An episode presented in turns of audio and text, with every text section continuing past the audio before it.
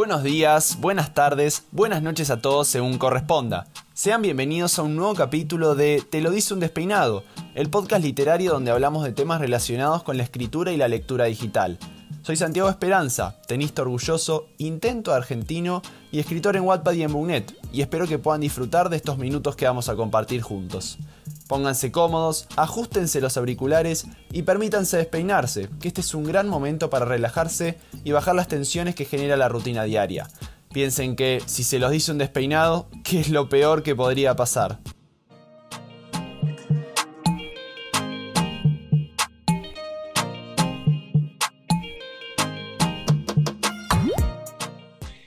Muy buenas a todos y sean muy bienvenidos a un nuevo episodio de Te lo dice un despeinado en esta segunda temporada. Pasaron algunos meses sin que pudiera estar acá, la universidad, el tenis, los estudios, la vida no me dejaron poder volver a mi tan querido podcast. Pero hoy les traigo a una invitada muy especial. Ella es venezolana, pero vive en Chile y hace poco tiempo sacó su primer libro con Wattpad Books, She is One of the Boys. Ella es Em Molleja. Hola Em, muchas gracias por estar acá. Hola Santi, muchas gracias por invitarme. Sé que esto, este encuentro se ha postergado mucho tiempo, así que me alegra mucho estar aquí. Sí, me alegra mucho estar aquí, me alegra mucho que me invitaras y espero no hablar tantas loqueras aquí y pasar un, un buen tiempo, un buen rato aquí con ustedes charlando. Es un placer enorme tenerte, la verdad es que además de un placer, un honor también. Eh, creo que merece episodio aparte, después conversar de toda la experiencia de haber podido publicar con, con Wattpad Booksem, pero estoy seguro que tanto yo como todos los este, oyentes que hoy están eh, escuchando este episodio que van a estar más encantados de, tenerte acá. Así que bueno, vamos directamente con eh, los que nos compete hoy. Hoy vamos a hablar un poco intentar darles a los que nos están escuchando una guía básica para eh, escribir diálogos. ¿Qué, te parece este tema? O sea, yo creo que la primera pregunta que tenemos que hacer para romper el hielo es, ¿por qué es importante que incluyamos diálogos en una historia? ¿Qué, qué es lo que aporta exactamente? Bueno, primero que nada, yo quiero hacer como una aclaración aquí de que vamos a hablar más como desde nuestra experiencia, desde lo que a nosotros nos ha funcionado en todos estos años. Eh, por lo menos yo no soy ninguna experta, no soy... Yo tampoco. Sí, no, no vengo aquí como a dar clases de que esto es así o decir la verdad absoluta de, de cómo escribir diálogos, pero por mi parte, yo creo que los diálogos son una parte súper, súper, súper importante para una historia. Yo sé que pueden existir libros también sin ningún tipo de diálogo y eso está bien porque también es cuestión de estilo. Pero sí siento que esos libros que no cuentan con diálogo tienen que ser demasiado ingeniosos con la narración para que no pueda como llegar a aburrir al lector, no pueda llegar como volverse pesado ni nada de eso, porque una de las cosas que aporta el diálogo es el ritmo que le da a la historia, ese dinamismo de que puedes conocer a un personaje a través de un diálogo, puedes eh, poner el mundo a arder con solo un par de palabras. Entonces le da como esa emoción a un libro que creo que es súper, súper importante. Totalmente, totalmente de acuerdo, Em. Yo creo que es como vos decís, o sea, un poco le da primero dinamismo eh, a, la, novela, eh, dándole herramientas que, que, una prosa, una narrativa sin diálogos no podría, porque yo creo que principalmente lo que hace es darte una, cercanía con el lector, eh, mostrándote al personaje con, toda su esencia, ¿no? con toda su personalidad, eh, dándote detalles del entorno y dándote detalles también de los personajes mismos y, del contenido también que hace avanzar a la trama. Creo que no es lo mismo, eh, no es lo mismo que un narrador te cuente lo que hizo o dijo otro personaje que vos lo estés leyendo en carne propia en el momento en el que sucedió, ¿verdad? Sí, eh, claro, es súper emocionante, o sea, es súper emocionante leer esas cosas. Yo como lectora y también como escritora, que veo como las reacciones de los lectores, valga la redundancia, eh, con los diálogos, sobre todo como uno tiene como ese recurso en Wattpad que tú puedes como que ver las reacciones y los comentarios que hacen en X párrafo, en X tanto, siempre veo que los diálogos son los que llevan siempre muchos comentarios, o sea, siempre son los que arman más el desmadre, por así decirlo. Exacto. Entonces creo que es súper, súper, súper, súper importante incluir diálogos en un libro. Soy 100% team diálogo. Totalmente. Y me parece que eh, también para todos los que nos están escuchando y que se preguntan, bueno, ¿qué tanto, qué tanto diálogo deberíamos poner? Eso va, depende un montón del estilo, depende mucho del contenido de la novela. Eh, creo que no hay este, un, exceso o una falta de diálogo. Creo que hay que evaluar cada caso eh, y adaptarlo según las, circunstancias. Bueno, bueno, em querida, entonces acá muchos me preguntaban cuando se enteraron que, que ibas a venir para el podcast. ¿Cómo crear diálogos entretenidos y realistas? ¿Cuál crees vos que es tu fórmula para decir, bueno, yo sé que este diálogo va a funcionar, sirve para el contenido de mi novela, hay que, hay que ponerlo sí o sí? Una de las cosas que yo llegué a la conclusión es que es clave conocer a los personajes, o sea, cada personaje tiene su esencia, cada personaje habla distinto, entonces eso es muy importante definirlo antes de cualquier cosa porque creo que conocer y ponerte en los zapatos del personaje hace demasiado para cuando tú vayas a escribir diálogos se haga mucho más fácil. Eh, como que un ejercicio que hago yo es que cuando estoy escribiendo un diálogo de X escena entre un personaje u otro, en mi cabeza siempre pienso cómo diría esta persona X cosa, o sea, por ejemplo, no sé, eh, estoy enojado, o sea, no quiero escribir estoy enojado, pero esa persona si está enojada, ¿cómo reaccionaría? O sea, ¿cómo lo diría? O sea, sí, exacto. O sea, yo saco variaciones en mi cabeza de miles de cosas que él podría decir de manera distinta. Entonces yo elijo de entre esas cuál es la que me funciona y pero nunca lo dejo como que en algo simple. Siempre estoy pensando cómo lo diría esa persona, o sea, qué manera diferente eh, de él, muy de él o muy de ella, lo diría y yo creo que eso es muy, muy clave. Eh, también eh, vuelvo, vuelvo a, necesito volver a coincidir con vos, porque era justamente en lo que estaba pensando.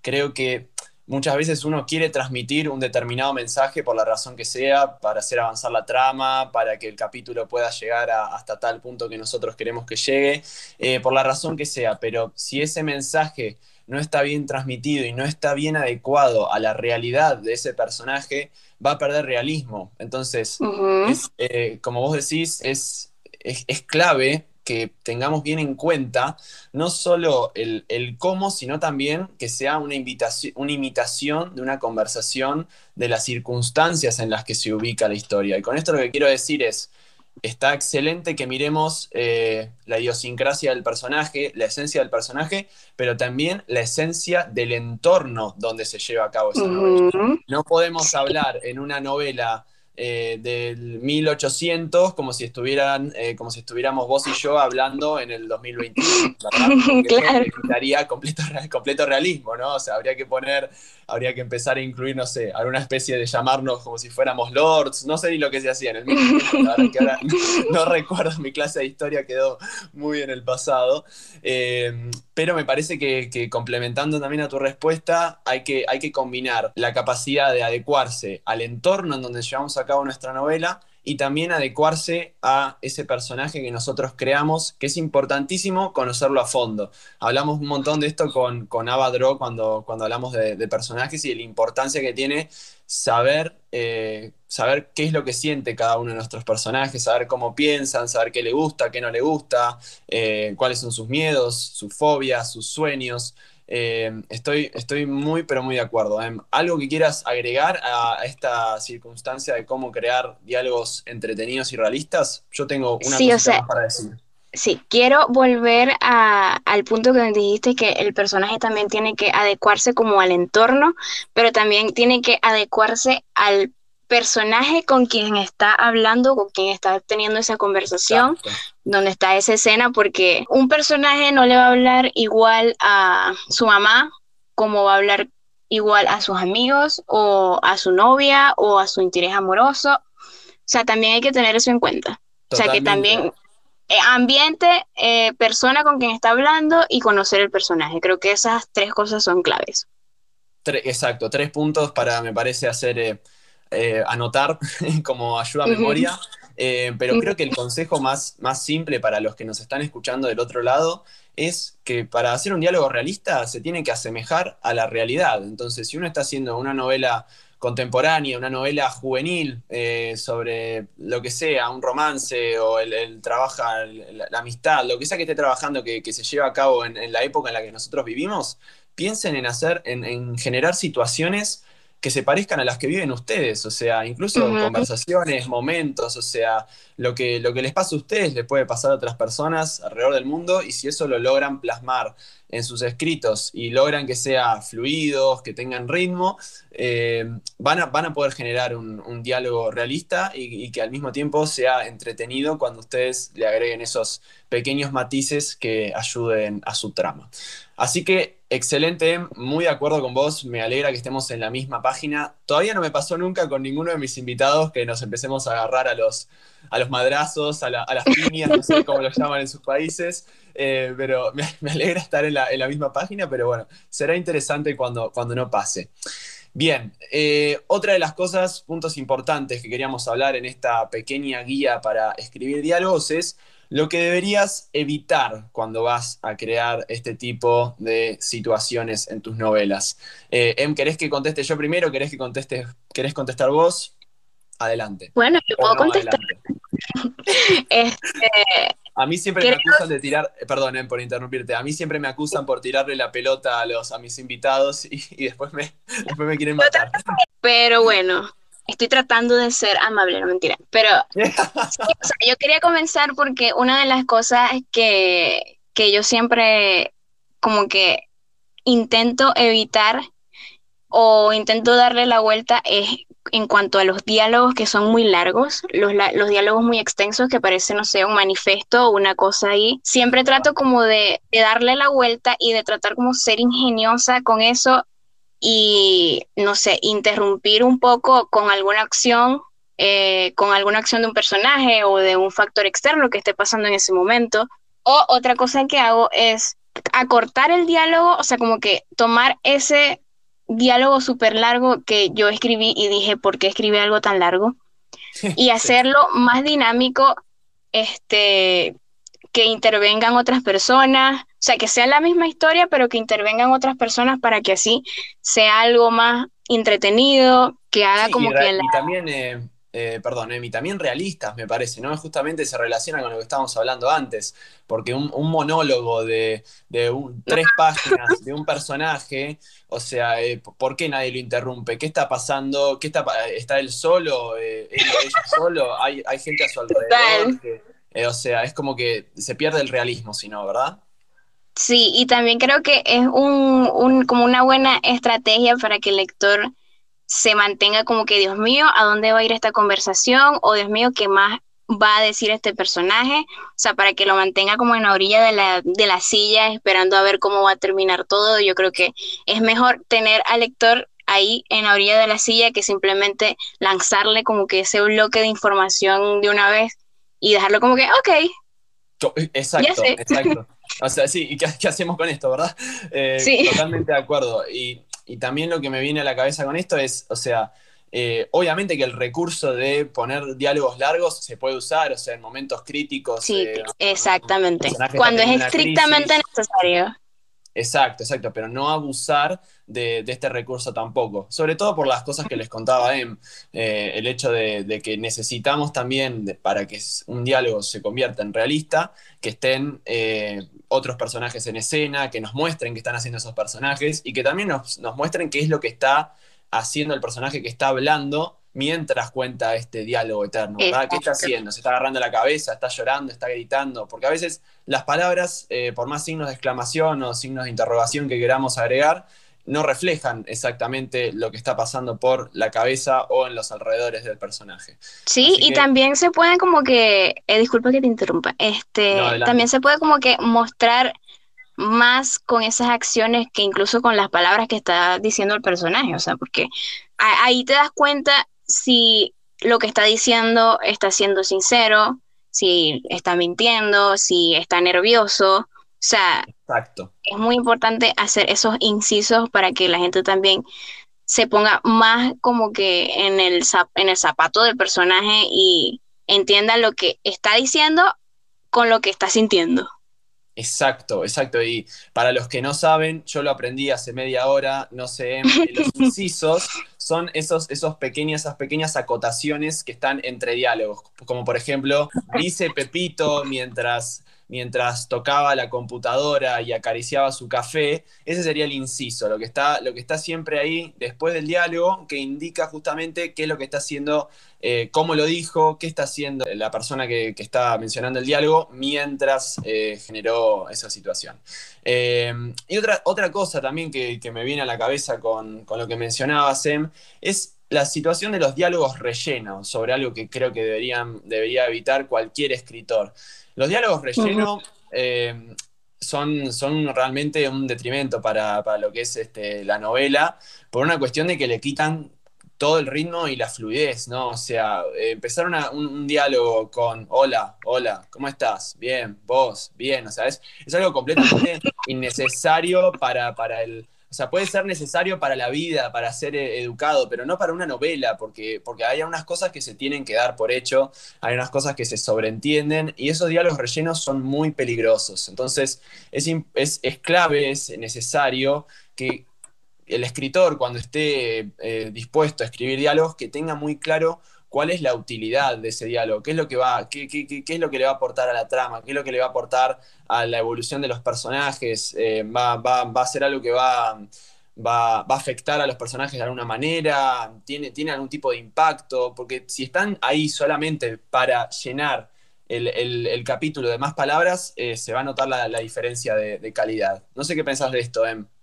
Sí, sí, yo estoy totalmente de acuerdo. Incluso yo a decirte que al principio habíamos como que, cuando estábamos hablando de la importancia de incluir diálogos y qué era lo que aportaba a la historia, o sea, aporta que, o sea, aporta como un fin, como una función en la historia, tiene que ser o para entretener o para aportar algo para la historia, para que avance, para conocer a X personajes, pero Sí, o sea, hay que evitar esa, esa repetidera de, hola, hola, ¿cómo estás? Y si de verdad hay que, o sea, tú sientes que tienes que incluir algo. Y otra cosa también es que evitar repetir las cosas.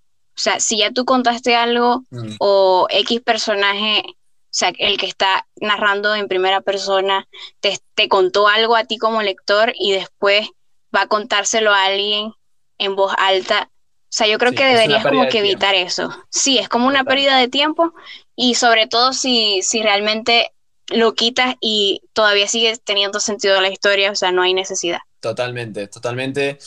Pero eh, algo que creo que en Wattpad siempre, siempre afecta también, sobre todo a la estética de, una novela, y bueno, además porque son errores de, puntuación, es justamente los, los signos, ¿no? El tema del, del guion y la raya. Hay mucha confusión con eso, sobre todo porque en Wattpad eh, a veces te cambia los signos, ¿no? Eh, para poner diálogos, eh, yo tengo entendido que el, signo correcto es la raya. La raya ustedes buscan, no sé dónde está en el teclado, yo nunca aprendí, me quisieron enseñar en Twitter, jamás, jamás lo pude aprender dónde es que está en Word, así que no sabría decirles en ese sentido. Yo lo único, lo que hago es ir siempre a Google cada vez que tengo que escribir, busco raya de diálogo y la copio directamente desde... ¿En serio, Santi? Sí, desde el buscador, te juro, ¿eh? ¿Vos qué haces?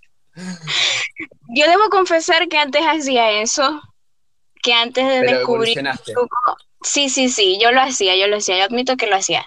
Pero en Word hay una opción en la parte de símbolos donde tú puedes buscar el símbolo de la, de la raya larga y puedes incluso hacer que cuando tú pongas el guion normal, se, autocoloque la raya. Claro, yo fui demasiado, demasiado, demasiado estúpido para hacer eso. Sí, sí, eh, sí. Así que es súper fácil. Cuando intenté hacerlo eran como tantas rayas que me perdí y quedó la explicación en Twitter y bueno, hasta ahí llegó. Así que nada, pasas, pasas que cosan. Y tenemos para cerrar ahora este, este gran episodio con Em dos preguntas que nos dejaron acá eh, en el sticker de preguntas de Instagram. La primera es de Yaya-Lagunas, cómo mostrar más seguridad o inseguridad en el diálogo de un personaje. ¿Qué piensa en Molleja de esta fantástica pregunta? Bueno, como te dije, Santi, que una cosa que hay que tomar en cuenta cuando tú escribes diálogos es no solo el diálogo verbal, sino lo que está sintiendo esa persona. Cuando tú incluyes el inciso no verbal, como descubrí también contigo antes de, comenzar a grabar el podcast, yo le decía diálogo no verbal, diálogo no verbal, pero se llama inciso. Eh, ahí en el inciso tú puedes colocar, o sea, tú puedes como que transmitirle al lector esa inseguridad no tiene que ser solamente en el diálogo o algo que él diría, sino que también tienes que tener en cuenta lo que el lector está leyendo, también lo que piensa o también lo que está haciendo. O sea, puedes, no sé, buscar investigar sobre, no sé, manías que tienen las personas que sufren de inseguridad, eh, no sé, o me pongo el pelo atrás de la oreja, o no sé, me muerdo la uña del pulgar, o sea, todas esas cosas es como cositas que tú sabes que, Dios, sí, si tienes razón, si es un poco inseguro o lo que está diciendo no se está sintiendo tan inseguro, aunque sí puede hacerlo ver en el diálogo, sea, todas esas cosas sí es importante, pues. Exactamente, o sea, no, tengo mucho más para agregar a lo que dijiste. lo único es, exactamente, es exactamente eso, o sea, no concentrarse únicamente en el contenido del diálogo, sino en estos incisos, en estos diálogos no verbales que mencionaba Em, que lo que hacen es justamente mostrar el cómo, mostrar el, qué está haciendo el personaje detrás de, detrás de ese parlamento. Excelente. Em. Y pasamos entonces a la última pregunta acá que nos, la hicieron tres personas distintas, más o menos era la misma pregunta. Marisa Sab, eh, M. Méndez y Mali Aena nos preguntan cómo saber en qué parte dejar la narración y en qué parte iniciar el diálogo para que no se sienta forzado. Ok, empiezas tú. Te voy, a, te voy a lanzar la pelota a ti. Me la lanzó a lo último, me encanta, me, encanta que juegue sucio como el resto, me lo merezco, me lo merezco por haberte tirado la pelota en todas las demás. Eh, yo creo que eh, para esta situación tiene que ver mucho con lo que siente el escritor a la hora de avanzar con su novela. No creo poder dar un consejo concreto en decir, bueno, no, hay, que dejar acá eh, la narración y empezar con un diálogo, porque tiene que ver mucho con las circunstancias en las que se encuentra la novela, el entorno y también qué es lo que vas a hacer con ese diálogo. ¿Ese diálogo le va a dar alguna utilidad a la novela? o simplemente podés contar eso que vos querés incluir en el diálogo como parte de la narración. Eh, creo que eso me parece que es importante, seguir su instinto, conocer a su historia, conocer su novela y conocer también eh, el escenario en el que están, en el que están queriendo meter ese diálogo. Y a veces, o sea, yo creo que para, para, un escritor que recién está empezando cuesta tomar ese tipo de decisiones porque son, son todas dudas, o sea, ¿qué hago acá? ¿Tengo que hacer esto? ¿Tengo que hacer lo otro? O sea, son tantas las, las, las situaciones que podrían abrirse a partir de, de un escenario puntual que, que, la verdad genera muchas dudas y a veces frustración. Pero confíen en su instinto, confíen en que, en que lo que están haciendo es, es, es, un, es un buen producto y avancen porque ustedes son los que más conocen su novela. Eso es lo que tengo para recomendarles. ¿Qué piensa en? Oh my god, o sea, no lo pudiste haber dicho mejor. retweet, retweet, em, ya está, listo. O sea, me gustaría sí decir retweet porque tienes toda la razón. Este, esta pregunta es como que demasiado subjetiva, es como lo que tú sientes en el momento, o sea, tú tienes que tener, no sé si eso es algo, o sea, es como una cosa, pero tienes que seguir tu instinto de escritor. O sea, yo sé que muchas veces uno a veces se frustra o uno a veces tiene como el síndrome del, del impostor porque cree que está haciendo algo mal o, sobreanaliza cada párrafo que escribe y yo creo que lo importante es como disfrutar el viaje, eh, hacer lo que te salga en el momento y obviamente va a haber como ya momento como de editar después y todo eso, pero es importante que disfrutes el viaje porque si no, no va a salir nada bien. Me encanta, me encanta. Bueno, las palabras, esas palabras finales eh, me parecen fantásticas. Em. Esas son todas las preguntas que vamos a cubrir hoy. Increíble que ya hayan pasado 25 minutos, no sé. Totalmente. Em, eh, bueno, creo que, creo que es un capítulo muy interesante este episodio, nada, tocar esta parte ¿no? de las novelas que, a uno le genera realmente dudas y a veces eh, son complicados trabajarlos. Em, algunas, ahora sí, palabras finales para los que te están escuchando. Eh, yo solo quiero decir primero a ti, Santi, gracias por invitarme otra vez. De verdad que disfruté mucho, mucho este, estos 27 minutos y la, la party previa que tuvimos antes de grabar. Eh, y a todos los que están escuchando, vuelvo a repetirlo, no sobreanalicen demasiado las cosas. O sea, ustedes siéntense y escriban lo que les gusta, lo que sientan en el momento, no se pongan a pensar demasiado en si esto está bien, si esto está mal, si escribí, si, si esto va a gustar o no va a gustar. O sea, lo importante es que a ti te guste, que tú lo disfrutes y ya el resto viene solito. Me encanta, me, encanta. Bueno, agradecerte a vos por aceptar la invitación para venir a este nuevo episodio de Te lo hizo un despeinado. Fue un placer enorme tenerte y sé que todos los que están del otro lado también lo sienten de la misma manera. Em, ¿En qué redes sociales, contar el resto, en qué redes sociales te pueden seguir? Así, así estamos todos bien atentos. Bueno, estoy en Twitter como EM Piso Molleja, estoy en Wattpad como EM Molleja y estoy en Instagram como EM Molleja. Me encanta, me encanta fantástico, fantástico. Bueno, eso fue todo por hoy. Muchas gracias de nuevo, Em, por estar en este episodio y nos veremos en el próximo capítulo de Te lo hice un despeinado. Chau, chau. Esto fue Guía Básica para Escribir Diálogos con Em Molleja. Los saluda su despeinado eterno y espero que su día continúe de la mejor manera. Gracias de corazón por acompañarme en esta segunda temporada y espero verlos en el próximo capítulo. Soy Santiago Esperanza y disfrutar de su compañía virtual ha sido un verdadero placer. Hasta la próxima. Chau chau.